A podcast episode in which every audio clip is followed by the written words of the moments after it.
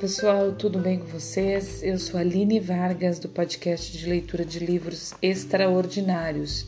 Estou lendo o livro do Frederic Lenoir, Sócrates, Jesus, Buda, Três Mestres de Vida. Então a gente vai continuar o capítulo 10, o que diz a tradição mais tardia.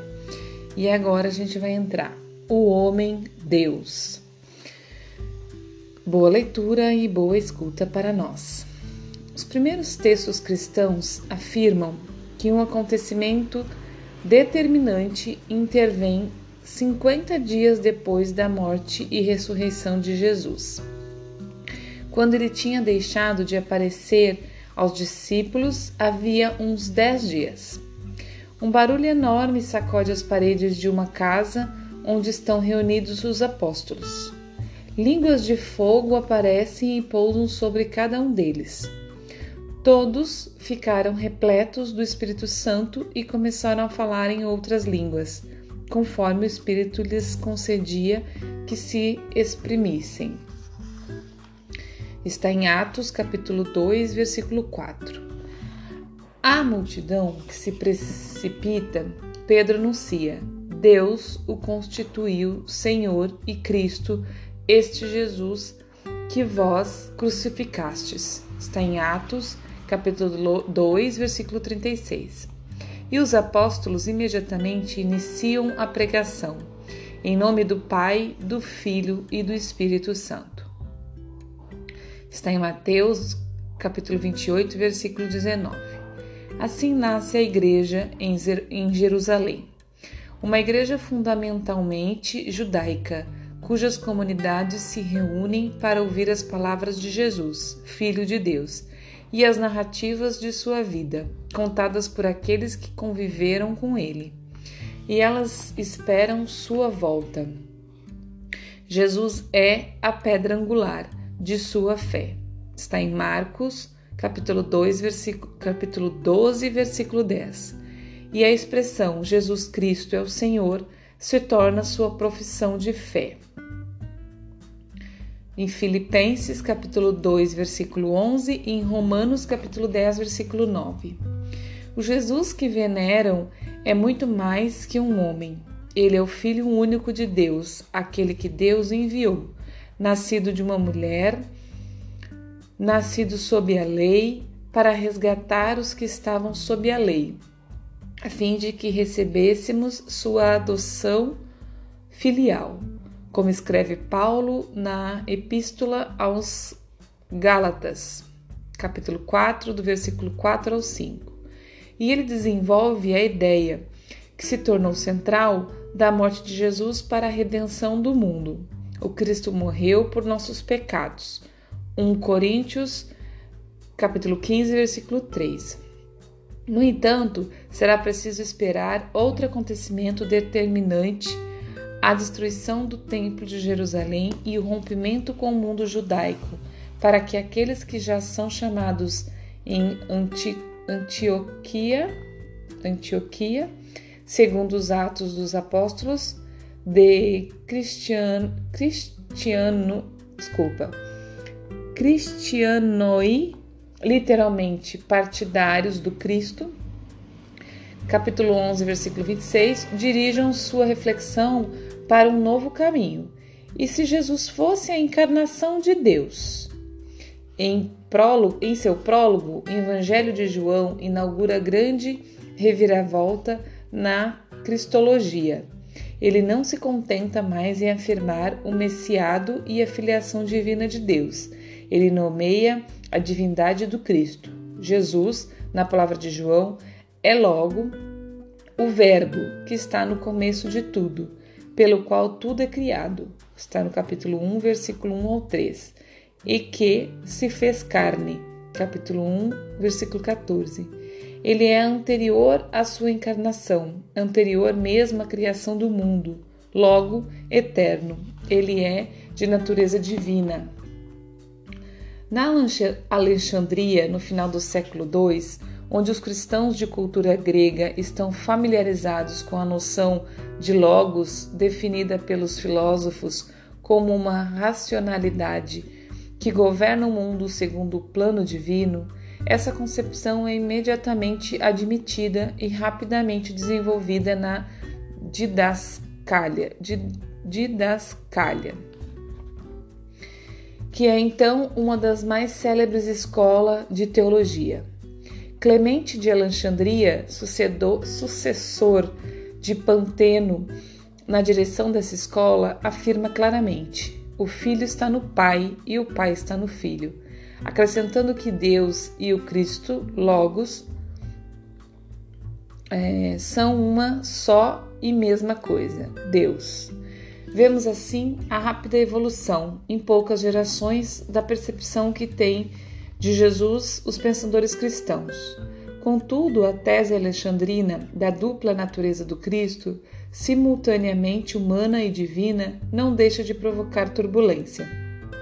E a palavra é fraca diante das, das querelas, estigmatizações, acusações de heresia, exclusões e cismas que marcarão profundamente os cinco primeiros séculos do cristianismo.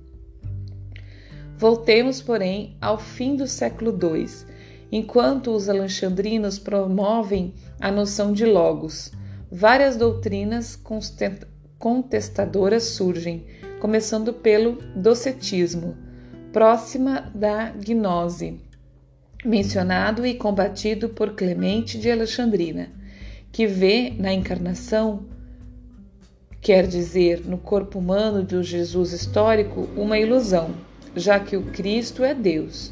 Em reação, os adocionistas caminham no sentido inverso. Para eles, Jesus é plenamente homem e ele só foi adotado por Deus num segundo momento.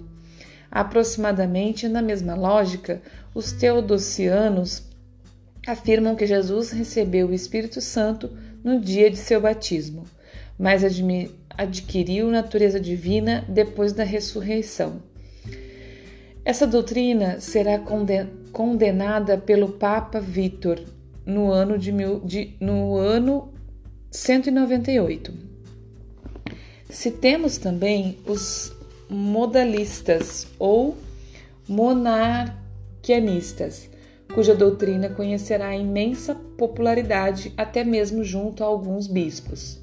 Para eles, Deus e Jesus são uma única e mesma pessoa, logo, foi Deus quem foi crucificado.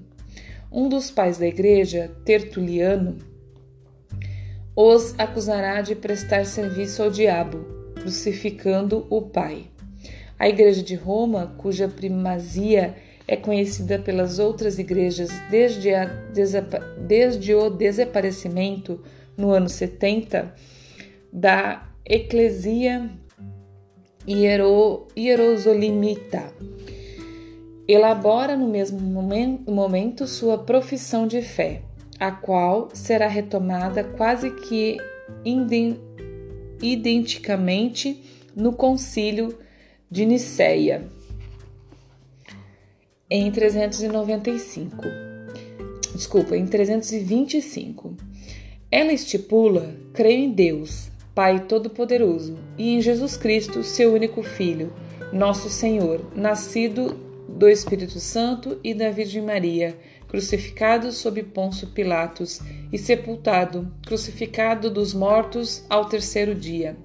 Desculpa, ressuscitado dos mortos ao terceiro dia, subida aos céus, sentada à direita do Pai, de onde virá julgar os vivos e os mortos, e no Espírito Santo, na Santa Igreja, na remissão dos pecados, na ressurreição da carne. Então, olha que interessante, gente. Deixa eu só aqui voltar para eu ver. Peraí, peraí. Vou ler de novo.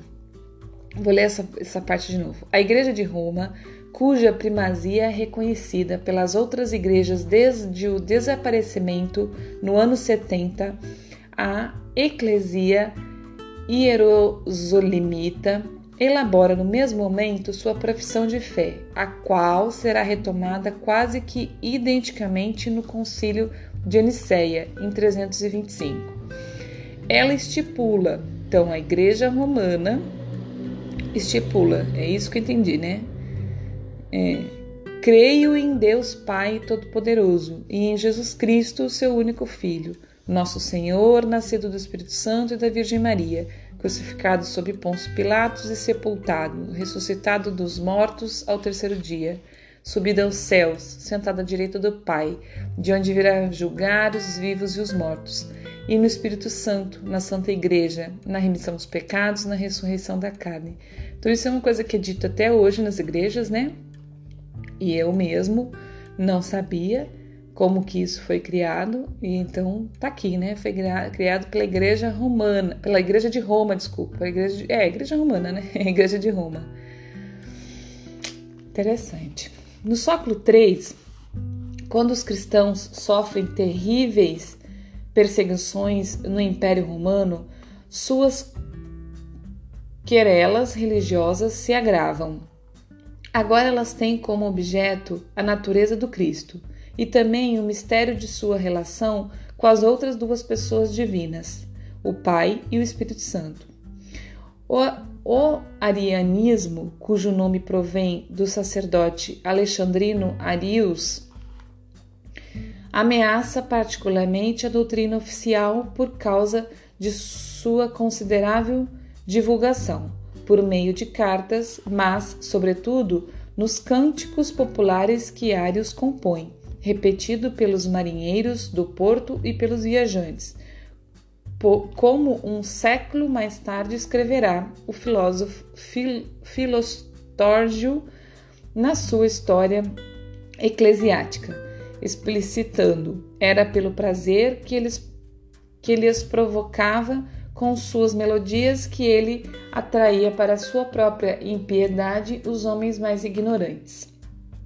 Segundo Arius, o Filho ou Logos, sendo gerado pelo Pai, não é Deus, mas inferior a Deus, o intermediário entre o Pai e a criação, gerado antes das criaturas para ser o Criador delas. Este, o Filho, nada possui de característica de Deus segundo a substância que lhe é própria, pois não é igual a ele, nem mesmo consubstancial, escreve ele num de seus cânticos.